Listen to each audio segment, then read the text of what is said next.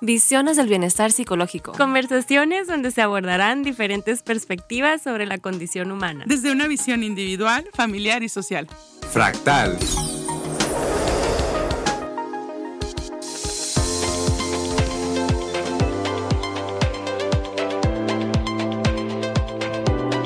Buenas tardes, bienvenidos, bienvenidas, bienvenidas todas las personas que nos escuchan el día de hoy, este lunes 8 de agosto, acá en Fractal por Radio Sonora. El día de hoy traemos un tema de relevancia y de importancia general, que es la importancia del contexto socioeconómico en la salud mental.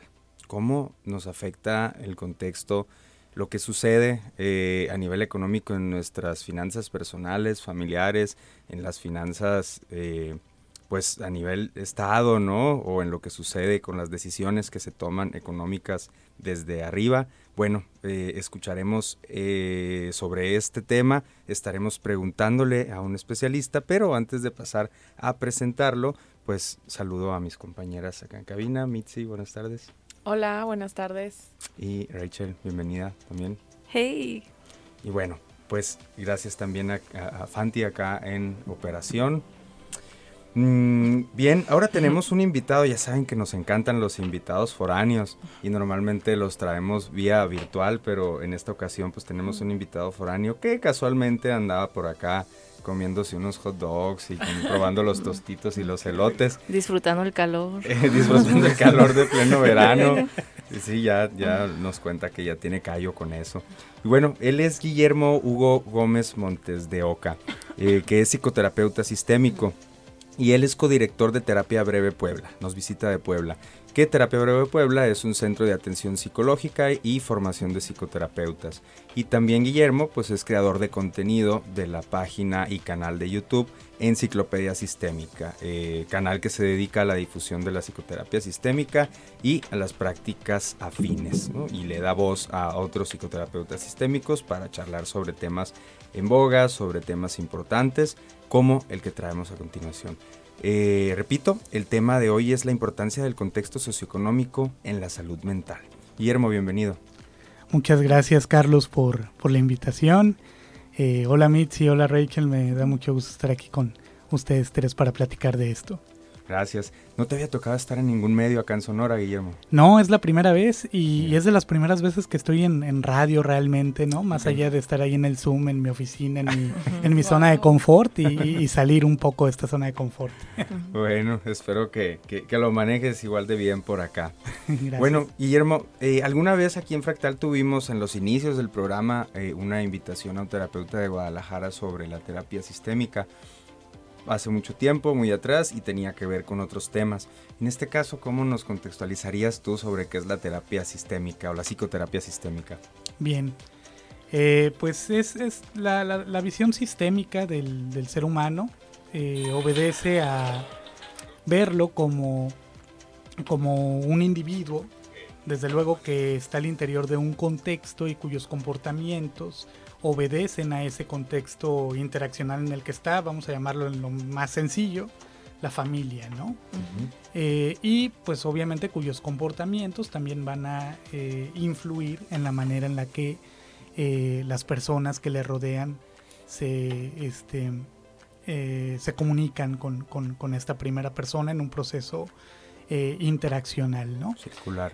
Circular, exactamente. Y, y pues bueno, una de las primeras inquietudes probablemente que dieron nacimiento al, movimiento de la psicoterapia sistémica eh, era este movimiento de la antipsiquiatría, de, considerar a la persona que tiene ansiedad, depresión, etcétera, como si fuera un enfermo mental, como si tuviera una anormalidad y empezar a ver que en muchas ocasiones realmente esa enfermedad mental tiene sentido dentro de, de un contexto, ¿no? Entonces, una persona que está en un contexto familiar donde hay violencia, donde hay eh, mucha eh, hostilidad, claro, ¿no? Hostilidad, etcétera, pues cómo no se va a, deprimir o cómo no va a desarrollar síntomas, ¿no? Y esta, y esta visión entonces eh, habilita a los, a los psicoterapeutas ya no a ver al, al, individuo como un ente enfermo, sino a ver pues muy probablemente estos comportamientos como normales obedeciendo al contexto en el que la persona está y entonces a hacer intervenciones dentro de ese contexto o al menos tomando en cuenta eh, ese contexto, ¿no? Es, es, la manera general en la que pudiéramos definir la terapia sistémica. ¿Qué, qué, ¿Qué, qué, tendría de diferencia a atender a una persona en consulta mm, sabiendo que ese síntoma o ese conjunto de síntomas tienen un sentido en ese contexto a no saberlo, ¿no? Y, ajá, o sea, ¿cuál sería así como la una, dos, tres diferencias básicas? Claro, pues una, una de ellas eh, seguramente es la despatologización. Eh, ver al, al, paciente como un enfermo mental, pues desde luego eh, nos quita un poco la esperanza de que vaya a cambiar, nos hace confiar menos en sus recursos, nos hace centrarnos más en la, en la enfermedad, en cómo curar la enfermedad, pero además también eh, influye mucho esta visión de la enfermedad em, como la, la, enfermedad mental es una de los de, esas eh, etiquetas o de esas construcciones que tienen una menor eh, congruencia ¿no? en, el, en el tiempo o en el espacio. ¿A qué me refiero? Se han hecho, por ejemplo, muchos estudios acerca de cómo un solo paciente puede ser eh, diagnosticado con diferentes enfermedades mentales por diferentes médicos, ¿no? Por diferentes psiquiatras, incluso pertenecientes a las mismas escuelas, ¿no?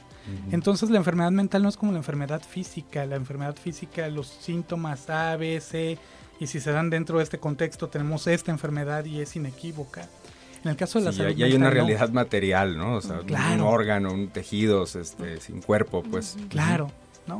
Y patologizar, pues también resta la esperanza, eh, que tienes en el individuo. Eh, eh, esa, esa, sería una, una, una, segunda diferencia. Pero la persona dentro del contexto también habilita al terapeuta a saberse parte de ese contexto y a saber que lo que piensa, lo que hace, lo que dice, la manera en la que, en la que piensa acerca del caso, también va a incidir de manera directa en lo que observa y, en, y, en, y, en, la manera en la que va a intervenir. Entonces es, una, es un cambio completamente distinto del médico que eh, ve una situación, una realidad objetiva e interfiere sobre esa realidad objetiva a un terapeuta que ve a una persona saludable, que va a buscar que reaccione de una manera más adaptativa a su contexto, que le haga sufrir menos, que confíe más en sus recursos y que el propio terapeuta eh, pues sea responsable de su propia visión sobre, sobre, el cliente ¿no? y sobre la manera en que esta visión puede ayudar o entorpecer el proceso terapéutico. Eso sería eh, lo principal. No sé si voy a ser hereje. Sí, ya estamos viendo herejes. Sí. pues este, la herejía es de psicoanálisis, ah, de la contratransferencia, ¿no? Esa parte donde al momento de que juzgamos. Sentimos algo y de vuelta sienten algo con nosotros y con la crítica. Y alguien que ya ha estado en ese contexto donde siempre que llega a un lugar lo están juzgando por, vamos a decir, su situación, para no decir problema. Entonces también llega con el terapeuta y el terapeuta de que ya automáticamente ya tiene la idea de que, ah, no, sí, pues esta es tu patología, y así se trata. Entonces la persona también ya llega al punto donde se empieza a identificar como tal y a definir como tal. Claro. Y es un problema, o sea, yo que fui maestra en primaria y en secundaria, sí, los niños dicen, ah, sí, es que yo tengo TDA, entonces no puedo hacer esto, mm. o, o, tengo esto y no puedo hacer esto. Y llegan muchas veces así pacientes de que es que tengo este trastorno y por eso ese es mi problema. Claro. Y en ese momento es donde pues está el terapeuta. Ajá. Eh, pudiendo ahí en ese instante cambiar todo. desestigmatizar, ¿no? Y, de romper con ese, con, ese eh, ciclo interaccional o con ese ciclo recursivo que se, que se genera de eh, síntomas igual a enfermedad, eh, igual a persona enferma, igual a igual a mal. ¿no? Esto me recuerda a dos máximas. Una a la de que el observador modifica lo observado. Y otra, al, bueno, no es una máxima, sino esta idea del efecto Pigmalión, ¿no? Mm. que, que, que mucho se usa en educación, que es donde se estudió también. O sea, ¿cómo, ¿cómo, nosotros como terapeutas somos de alguna manera responsables también de lo, que se, de lo que sucede y de también cómo se visualiza a sí misma la persona? ¿Desde dónde pues le compartimos eso? Claro. ¿Desde dónde la vemos? Por supuesto, sí. Y, y, y, eso también es muy importante porque cuando vienen a la terapia a menudo ven al terapeuta como una figura de autoridad, como un experto, la misma situación terapéutica en la que yo busco a alguien, hago cita con alguien, voy a donde esa persona está y le voy a pagar, nos pone a nosotros bien en una situación de autoridad en la que pues es muy importante eh, lo que nosotros le comunicamos al, al, paciente acerca de sí mismo, ¿no? Entonces, y desde luego la, la comunicación que hacemos de este es de que es una persona enferma, etcétera, etcétera, etcétera, pues eh, esto puede empezar a generar, a mantener, a, perpetuar los propios comportamientos sintomáticos en un proceso que en la filosofía le llaman reificación, ¿no? Algo que es eh, imaginario se vuelve real por, por la expectativa que se tiene de ello, ¿no? sí. O como el sesgo de la profecía, autocumplida. Sí, sucede mucho. Exactamente. Y, y, bueno, aquí como para porque no es un programa solamente para terapeutas, pues eso sucede también siendo mamá, siendo papá, ¿no? siendo cuidador, tutor, maestro. Eh, creamos pues también esas imágenes, esas autoimágenes, autoconcepciones de quienes cuidamos o de con quienes estamos acompañando en su proceso educativo y pues hay que tener cuidado, ¿no? Porque es una responsabilidad gigante la que tenemos ahí. Estamos por salir a corte. Eh, vamos a ir a, corte ahora sin música para seguir en el siguiente bloque conversando sobre la importancia del contexto socioeconómico en la salud mental. Recuerden que pueden escribirnos al 6628 472364, también escribirnos a Fractal Bienestar en Instagram o Facebook o llamar al 6622 220141 si quieren comentar algo, hacer alguna aportación o alguna pregunta. Nos escuchamos en unos minutos, gracias. Fractal. Bueno, estamos platicando acá Rachel, Mitzi eh, y Guillermo sobre la importancia del contexto socioeconómico en la salud mental. Guillermo y compañeras, a ver, yo quiero hacer una pregunta, ya ustedes me dicen si, si, va por ahí el tema o no, yo creo que sí. Es de repente no difícil escuchar en consulta, o más, más que en consulta, si no les ha tocado ver publicidad, escuchar estos discursos de tú puedes por ti mismo, ¿no? no, tú échale ganas, tú si lo quieres lo vas a lograr. Ya si cruzamos un poquito más la línea, tú manifiéstalo y lo vas a tener, ¿no? ahorita que leo contexto socioeconómico y que estamos hablando de eso, creo que estos mensajes son de repente como pues muy omisos del contexto socioeconómico. O sea, como si yo quiero tener 100 mil pesos para montar un negocio, pues puedo querer puedo tener todas las ganas, ¿no? Pero, ¿cómo le voy a hacer? Claro. Entonces, ¿de, qué va esto del contexto socioeconómico en la salud mental? Bien, eh, hay, hay algo muy importante con lo que estás empezando y es la cuestión de eh, las expectativas eh, sociales que hay acerca de cómo debemos ser las personas, ¿no? Okay. Em, esa, e, esa, es una cuestión que pues desde luego, ¿no? Eh, una sociedad de consumo necesita eh, consumidores y se crean estos eh, mitos, ¿no? De la movilidad social, de que si tú quieres y le echas ganas y, lo decretas, puedes ser rico, puedes ser millonario nada más con tu propio esfuerzo. en fin, ¿no? Y luego estos mitos además se ven apoyados porque efectivamente, ¿no? Por ahí siempre conocemos a alguien que de la nada hizo eh, mucho dinero, un gran negocio, etc. Pero la verdad es que este tipo de historias cada vez se repiten menos. Eh, la gente de verdad le echa ganas. O sea, tú sales a la calle, platicas con el del DIR y te dice, este es eh, el cuarto de los cinco trabajos en los que estoy. la, gente tiene dificultades muy importantes y entonces está el malestar. Yo, yo, yo siempre digo, ¿no? Que a veces la gente viene con dos malestares, ¿no? El, malestar de la vida, porque la vida trae malestares, de verdad. Eh, son normales, ¿no? Pero luego está el malestar por el malestar, ¿no? el, me siento mal, pero además me siento mal porque me siento mal, ¿no? me siento mal porque no debería sentirme mal, me siento mal porque se espera de mí que haga esto, que haga lo otro, que a mis 35 años ya haya comprado mi primer automóvil nuevo y, en fin, ¿no? Y, y, esto desde luego genera a veces, ¿no? En las personas una sensación de incapacidad, una sensación de insuficiencia, cuando pues son personas perfectamente funcionales, funcionan bien en sus capacidades, eh, no hacen las cosas mal, etcétera, etcétera, etcétera, ¿no? Y a veces personas que se esfuerzan demasiado trabajando 12 horas o, más, ¿no? Por supuesto, ¿no? Y, eso también es, es, importante, ¿no? Hay, hay, una teoría, por ejemplo, eh, que le llaman la teoría de la ventana del estrés. A, mí me, a mí me gusta más explicarlo como, como con un recipiente, ¿no? Voy a tomar tu termo. Ajá. Eh, Acá para que los están viendo en Facebook Live, ah, hay ejemplo gráfico. por ahí, ¿no? Hay un ejemplo gráfico.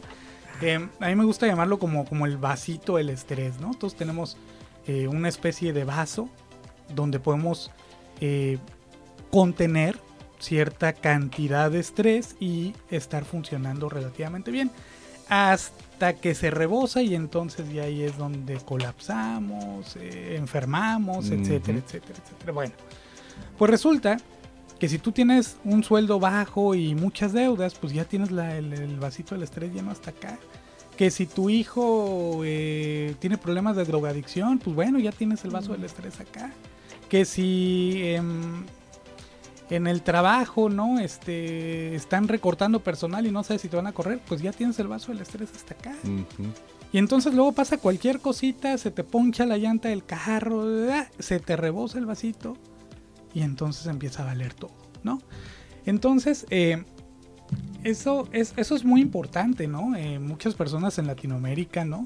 Eh, tenemos el vaso de estrés hasta acá generalmente, ¿no? Ya por el hecho de vivir acá, sí. Por, por inseguridad, a, veces no, no, no te va mal económicamente, ¿no? Pero en una situación de inseguridad, etcétera, etcétera, etcétera. Y, y, entonces el vaso pues está eh, relativamente lleno, ¿no? Y a veces, eh, esto es muy importante saberlo, a veces las personas no lo tomamos en cuenta, eh, no tenemos esa autocompasión, hay una autoexigencia demasiado fuerte y nos sentimos mal por, por, por sentirnos mal, ¿no? Em, y yo creo que, por ejemplo, aquí tenemos una, un, em, vamos a llamarlo así, un, un dilema, ¿no? Porque ante esta situación entonces nos vemos en la necesidad de preguntarnos, a ver, ¿qué hago? ¿No? ¿Qué, qué, hago con esto? ¿Me tiro a llorar? ¿No? Eh, me tocó nacer aquí, me tocó vivir estas situaciones, me tiro a llorar, me quiero llorar. ¿O, qué hago, no? Y, y yo creo que es importante que las personas sepan que podemos tomar una actitud eh, pues intermedia, ¿no? Hay una. Hay una oración eh, que le llaman la oración de la serenidad. Yo no, yo no este, suelo introducir religión en, en, la terapia, pero, pero creo que tiene algo muy importante al respecto de esta oración, que dice algo así como, Señor, dame la eh, serenidad para aceptar las cosas que no puedo cambiar, el valor para cambiar las cosas que puedo cambiar y la sabiduría para distinguir la diferencia, ¿no? Entonces, por ejemplo, eso ayuda mucho, ¿no? Eh, saber qué cosas que no están en tu control, que hay que, pues, de alguna manera aceptarlas como parte de la vida, eso ya quita una buena carga al vaso del estrés. Y saber qué cosas sí están en mi control, cómo puedo lograrlas de manera gradual, eh, por dónde empezar desde lo más pequeño que esté a mi alcance ahora, luego lo que sigue, luego lo que sigue, luego lo que sigue, ya cambiar esa visión, ya vacía bastante este, este, este vaso del, del estrés. Sí. Eh, ahorita que mencionas como lo que está en mi control y lo que no está en mi control, mm, pienso en, esto que se ha mencionado antes en otros programas sobre el modelo mm, o la lectura biopsicosocial. Eh, bueno, ya hablábamos al principio como de una despatologización y creo que eso habla de desmontar una lectura médica de los problemas psicológicos, ¿no? Pero también aquí pues es bueno como darle al César lo que es del César, es decir, qué está en mi control y qué, me supera, ¿no? O, qué, o qué, de plano yo no puedo cambiar que pertenece a, como al contexto socioeconómico, que es el tema del que estamos hablando, o qué sí está en mi control, que puede tener como una repercusión en mi psique o en mi cuerpo, o qué de plano de, mi cuerpo o de mi biología también no puedo cambiar, ¿no? Y no, y no puedo, este, ajá, modificarlo, pues. Claro. Y me pregunto, hay partes de nosotros también que tendremos que aceptar, que no podemos cambiar como cuestiones de carácter, como cuestiones de personalidad, como temas este, de que así somos, o todo es susceptible de cambio. Fíjate que es una... Es, es, uno de los grandes dilemas de la filosofía, ¿no? Empezar eh, esa, esa, esa, pregunta. Mm, pero hay una frase de Carl Rogers que yo creo que, da mucha, mucha luz sobre esto, que dice que eh, la gran paradoja es que cuando yo empiezo a aceptar algo en mí, entonces puedo empezar a cambiar. ¿no? Entonces, eh, evidentemente vale la pena mejorar si uno ve que tiene comportamientos que dañan a las personas eh, de su alrededor porque uno es controlador o es omiso o se enoja con facilidad, pues puede tratar desde luego de cambiar esos comportamientos, pero identificar de dónde vienen, identificar eh, en qué contexto se producen y, aceptarlos antes de, intentar cambiarlos, eh, puede ayudar eh, paradójicamente a cambiarlos, ¿no? Entonces, yo, yo creo que hay cosas que las personas no pueden cambiar, hay cosas que sí, eso es lo que, lo que mi experiencia, ¿no? como, como terapeuta eh, me ha dicho. También no creo que todo pueda cambiar en cualquier momento. Hay cosas que tienen que darse un cambio radical en el contexto para que cambien. Por ejemplo, hay personas que no cambian un determinado comportamiento hasta que se vuelven padres, ¿no? Y, ahí hay un cambio de contexto muy importante que permite cambiar algo que antes es muy difícil que cambie.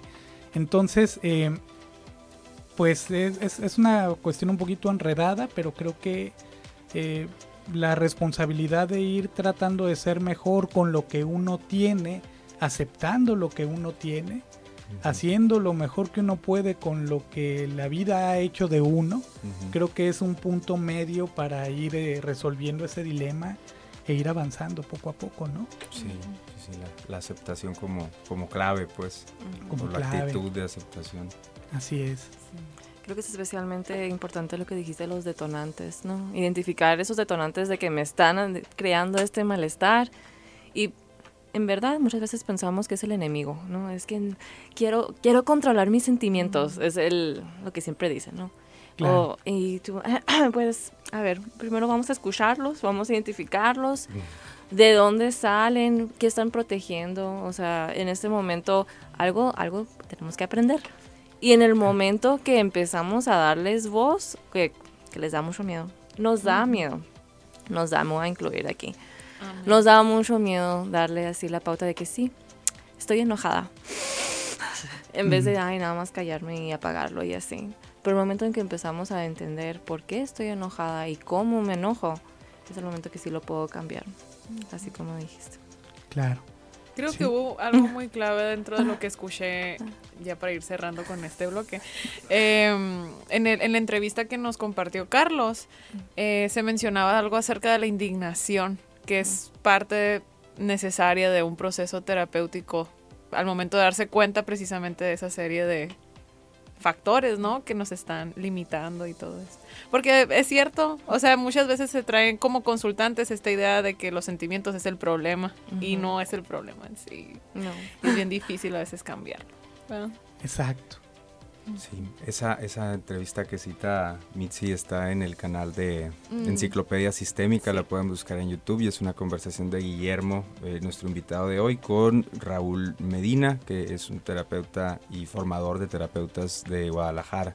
Claro, muy, muy recomendable esa, esa entrevista, una, una, entrevista que yo disfruté mucho, mucho hacer y que ahí está en el canal de YouTube de Enciclopedia Sistémica para quienes lo quieran revisar. Bien. Pues vamos al segundo corte y para volver al tercer bloque. Escúchenos en unos minutos. Gracias por estar en sintonía de Radio Sonora. Fractal.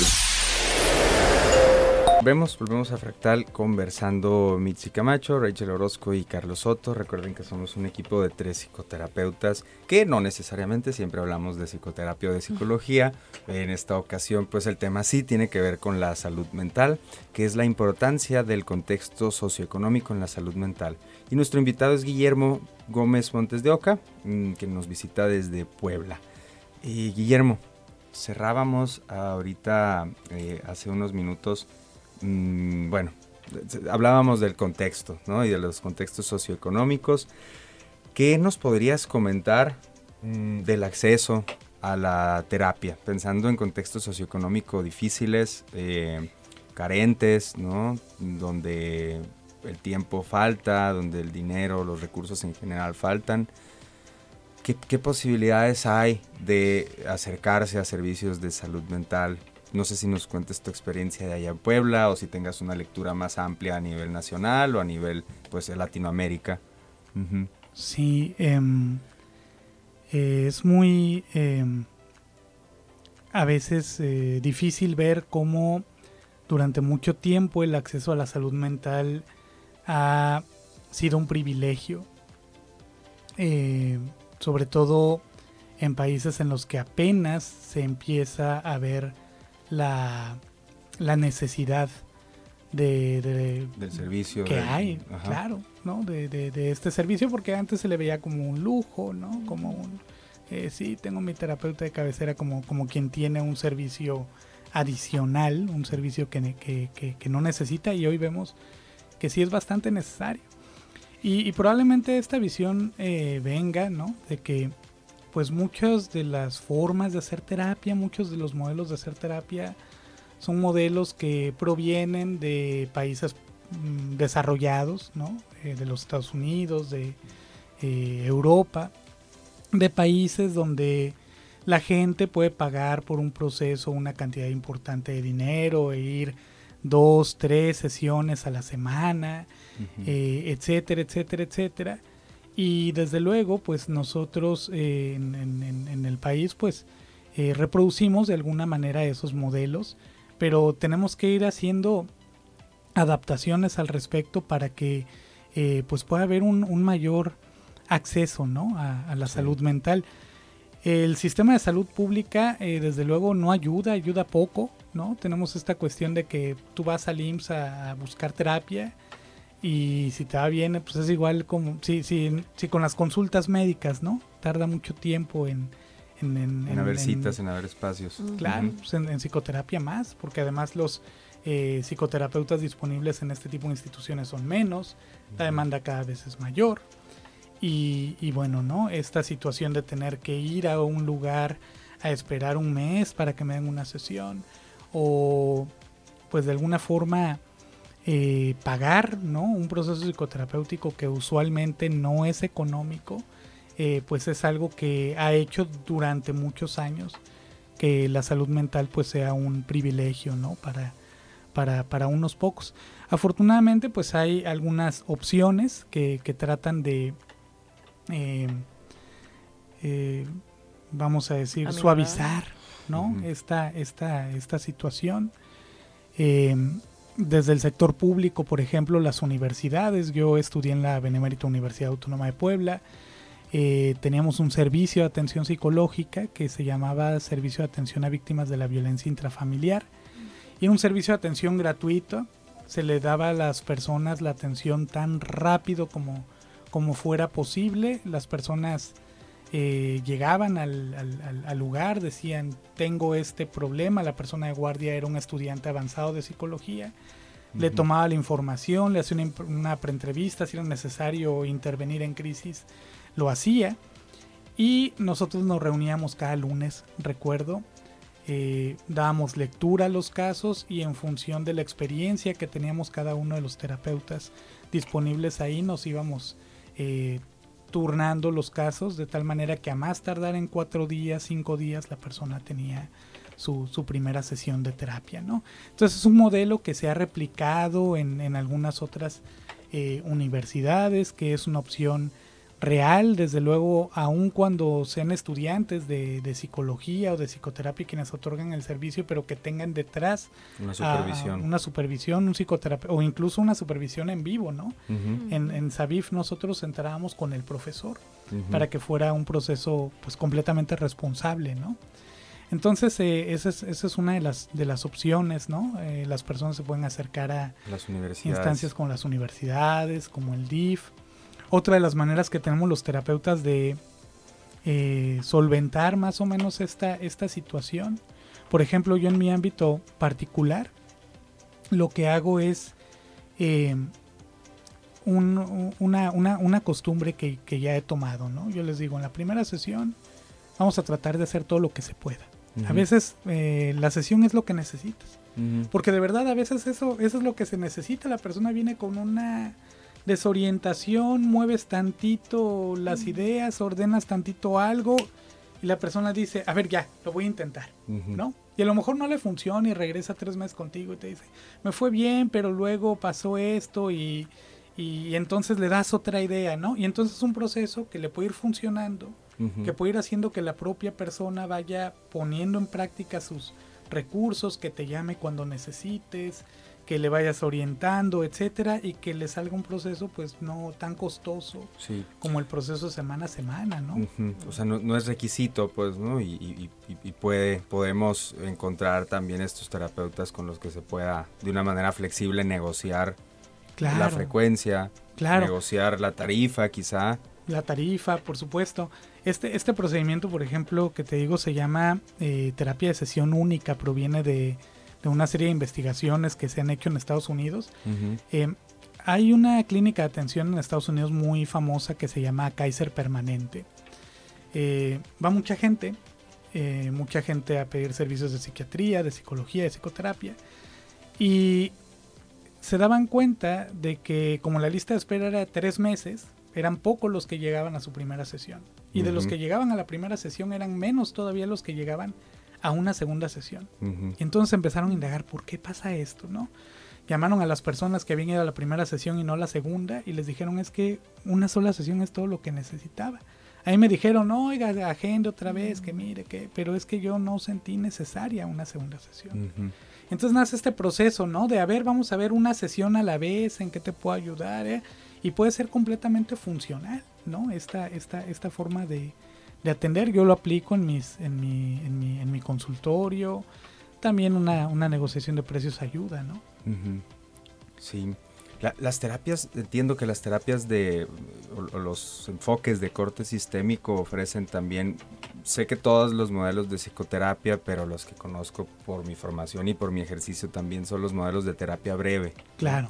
Que, que se puede entender como que terapia breve, así como de repente medio que pudiera haber alguna prisa, ¿no? Porque puede ser algo pragmático, pero yo creo que ofrecen justo esta, esta mirada, ¿no? En donde no se tiene que remontar a la historia desde los cinco años hasta la actualidad para entender qué pasa, sino enfoquémonos en la necesidad primaria, en lo que apremia ahorita, y de ahí vamos este, desmenuzando y vamos trabajando con lo que va surgiendo, ¿no? Por supuesto. Y, y, y es esta perspectiva que se le puede llamar como porque me gustaría hablar del diagnóstico también, no sé ustedes, pero así como que se, se, se va, ayúdame a, a, ponerlo en palabras, por favor, Guillermo, pero como que uno va entendiendo lo que va pasando mientras lo va también trabajando, ¿no? Y arreglando, pues, o modificando.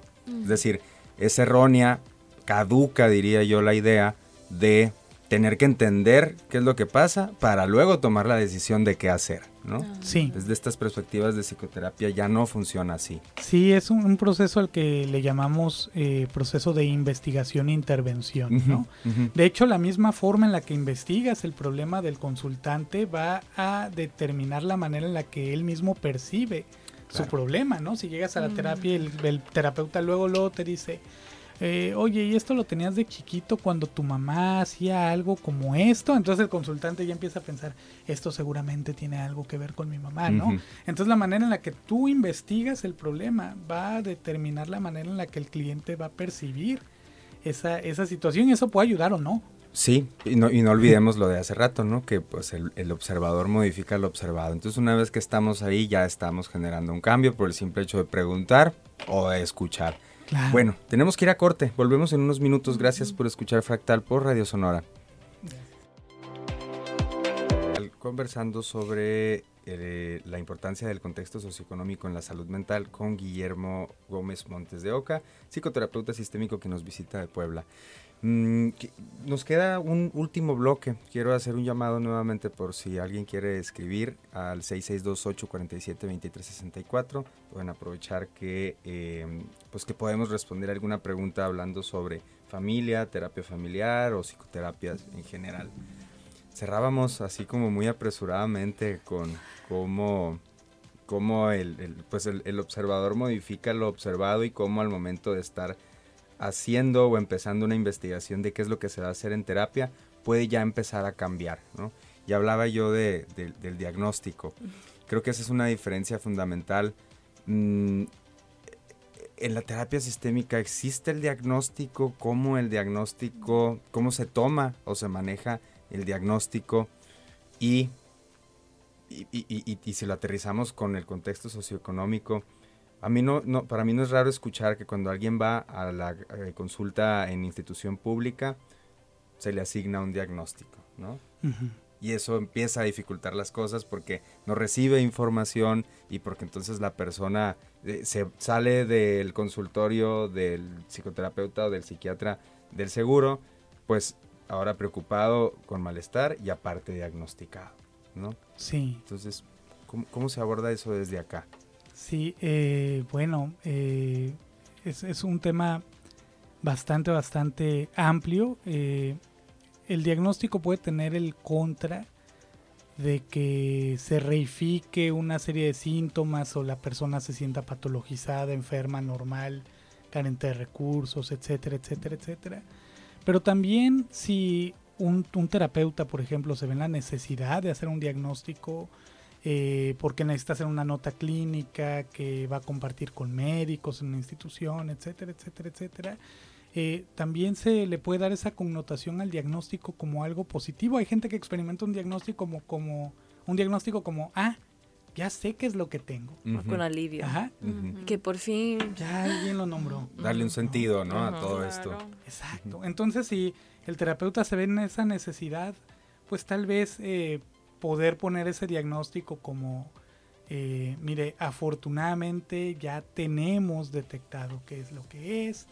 Usualmente se llama así, en el caso de usted puede verse a este tipo de situaciones y lo bueno es que como ya lo tenemos identificado, ya podemos saber qué hacer y entonces de esta manera podemos transformar una etiqueta diagnóstica de un eh, de, de, de, una sentencia ¿no? a, a, a muerte a, a, algo que, que, que, se puede resolver. Uh -huh. y, eso es, y eso es lo interesante en la terapia sistémica, porque precisamente tiene que ver con esta cuestión de que vamos a ayudar a co-construir uh -huh. una realidad eh, terapéutica, es decir, hay una realidad allá afuera, uh -huh. ¿no? Pero la visión que tengas de esa realidad va a generar sufrimiento o va a generar alivio. Entonces nosotros vamos a buscar generar una realidad que ayude a generar ese, ese alivio, ¿no? Uh -huh. Y fíjate, con respecto a eso que, que, dices de cómo lo podemos aterrizar al contexto socioeconómico, eh, estaba pensando, ¿no? Que, por ejemplo, para muchas... Eh, escuelas ¿no? de terapia familiar, por ejemplo. Bueno, no, no me voy a poner muy teórico, ¿no? Pero en terapia familiar en general se considera que el hecho de que una pareja vive en casa de los suegros, de los papás de uno de los miembros de la pareja, es una aberración y es un hervidero de problemas, ¿no? Para terapias, para escuelas de terapia familiar que fueron desarrolladas en otro tiempo y en otros países y en otras contextos justamente, ¿no? Por supuesto. Uh -huh. y, y, al, y, a lo mejor lo es, o sea, porque plantea desafíos, desde luego plantea retos muy diferentes a cuando una pareja vive en su, en su propia casa, con sus hijos, uh -huh. eh, etcétera, etcétera, etcétera, ¿no? Pero la cuestión aquí es que precisamente los terapeutas tenemos que ser conscientes de, de esto, ¿no? Hay, hay pacientes que han llegado eh, con, con problemas relacionados con esto y me dicen, mire, yo ya es la última vez que vengo un terapeuta, no sé si me puede ayudar porque vengo de estar con otro terapeuta que me dijo, sálgase de su casa.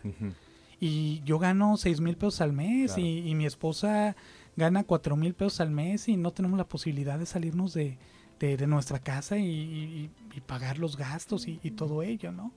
Entonces, eh, podemos buscar la manera en que incluso este tipo de situaciones se conviertan en, en un recurso, ¿no? Lo que, lo que mencionabas eh, Raquel hace rato de, las redes de apoyo contra las redes, las redes de, este de perjuicio, ¿no? Eh, ¿cómo, ¿cómo, hacer que esto no eh, pueda convertirse en una red de apoyo? ¿Cómo transformar las limitaciones y los desafíos que tienen las familias que viven todas juntas en, una casa pequeña? en, recursos que, pueda ser como un apoyo, que haya límites claros, pero no solamente la cuestión de los límites, sino la cuestión de cómo generar ese, ese apoyo y, movilizar los, los, recursos de ellos, ¿no? ¿Cómo aprovechar eso? Por supuesto, cómo aprovechar esto. Em, los, los terapeutas eh, también tenemos que ser más conscientes de, de, ello, porque también a veces, ¿no? Las personas vienen a la terapia eh, pensando que los vamos a juzgar porque dejan al niño todo el día con el iPad, ¿no?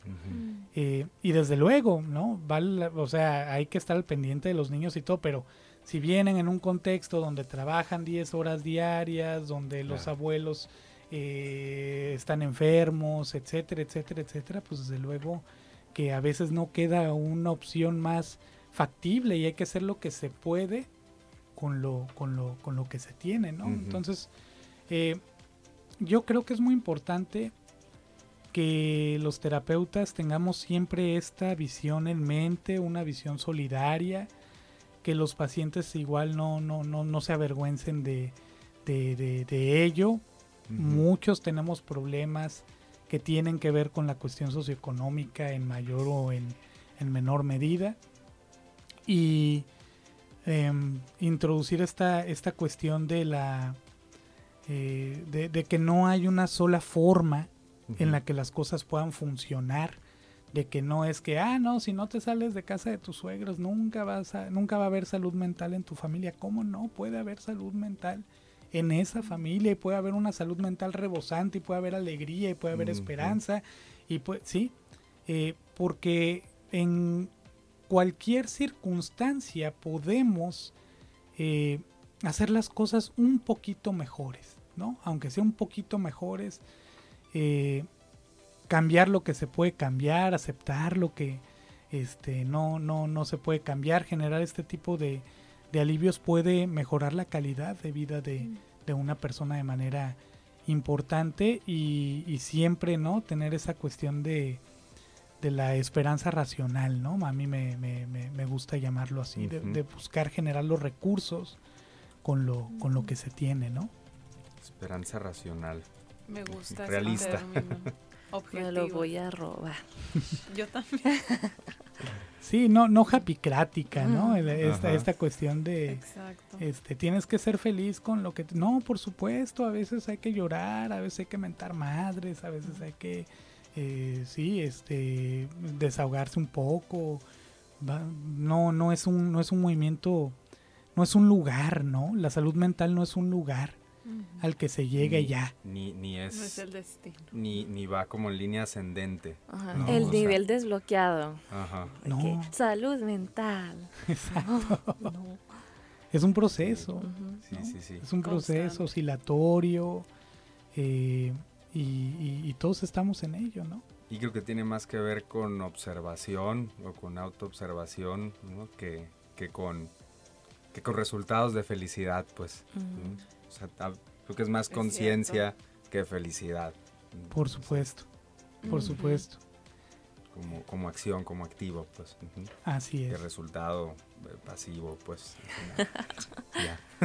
Qué filosófico. Sí, se presta. Nos, nos quedan cinco minutitos. ¿Con qué, ¿Con qué vamos cerrando? No sé si Compañeras, esta conversación les ha generado alguna reflexión final que quieran hacer. Eh, Guillermo, alguna recomendación. También nos gustaría que antes de cerrar eh, mencionaras pues tus redes, donde podamos seguirte, donde podamos encontrar mm, tu, contenido. sí. Eh, sí, em, pueden encontrar ahí en Facebook buscando enciclopedia sistémica, igual en YouTube tenemos un canal, youtube.com diagonal arroba enciclopedia sistémica. Eh, ahí están eh, las, las, las, redes sociales, igual por cuestiones de consulta, de formación, etcétera. También me pueden encontrar por, por estos medios. Y pues bueno, mmm, ¿qué, ¿qué, conclusiones, no? Yo iría poniendo al respecto de, de ello y que puedan ser útiles para, para quienes nos, nos escuchan. Pues bueno, eh, yo creo que hay una importancia muy eh, relevante en saber que sentirse mal a veces está bien, ¿no? Sentirse mal es algo que a veces obedece a un contexto, es algo que a veces eh, no es nuestra culpa, ¿no? Del, desde luego, ¿no? Podemos tener responsabilidad en cambiar las cosas, pero, pero pues bueno, hay, hay, contextos, hay situaciones. Pero un porcentaje de ella, ¿no? Exacto, ¿no? que provienen de, de, una situación. A mí me gusta dividirlo así, ¿no? Como del 100% de las responsabilidades sobre esta situación cuánto te corresponde a ti, cuánto le, cuánto le corresponde a la otra persona en caso de que sea relacional, cuánto le corresponde al contexto. Al gobierno incluso, porque también hay, hay algo ahí que, que, ver, ¿no? Al, sistema. A los poderes, al sistema. Por supuesto. sí. Eh, eso eso yo, yo lo consideraría eh, muy útil, ¿no? Ok, bien. Rachel, Mixi, ¿alguna aportación? Bueno, ah, por mi parte, a mí me gustó mucho el enfoque que como psicoterapeutas debemos comenzar a adoptar, porque ciertamente desde la universidad se nos viene formando desde muchos modelos reduccionistas y simplistas. Y pienso que dentro de nuestro desarrollo profesional es una constante seguir haciendo crítica pues a todos esos cambios que están existiendo en las estructuras sociales y todo lo macro, ¿no? Este, entonces, sí sería muy bueno hacerles esa invitación a todo el personal de salud mental, porque incluso pues hasta los médicos, ¿no? Tendrían que estar sensibilizados ante estos temas, etcétera, etcétera. Sí. No es la primera vez que el contexto es mencionado eh, muchas veces en este programa. sí. Claro. Por mi parte, la esperanza racional, uh, voy a evangelizar con esto. La esperanza racional es muy objetiva. Y aquí para poder ser objetivos con nosotros mismos también tenemos que voltear a ver, a ver, me estoy comparando, estoy viendo mis redes sociales y diciendo es que es que tengo que tener esto, porque tengo que tener esto. Entonces ahí sí es donde también tenemos que poder voltearnos a ver, reflexionar. Y que qué tanto soy yo, qué tanto es lo demás.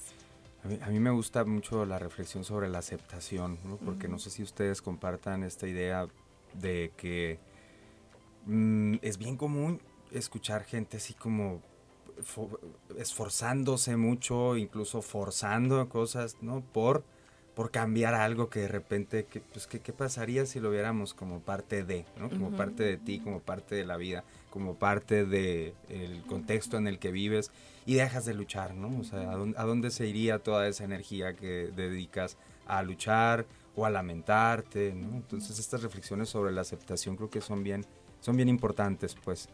Eh, y bueno, tenemos que despedirnos. Guillermo, muchísimas gracias por tu visita a Fractal.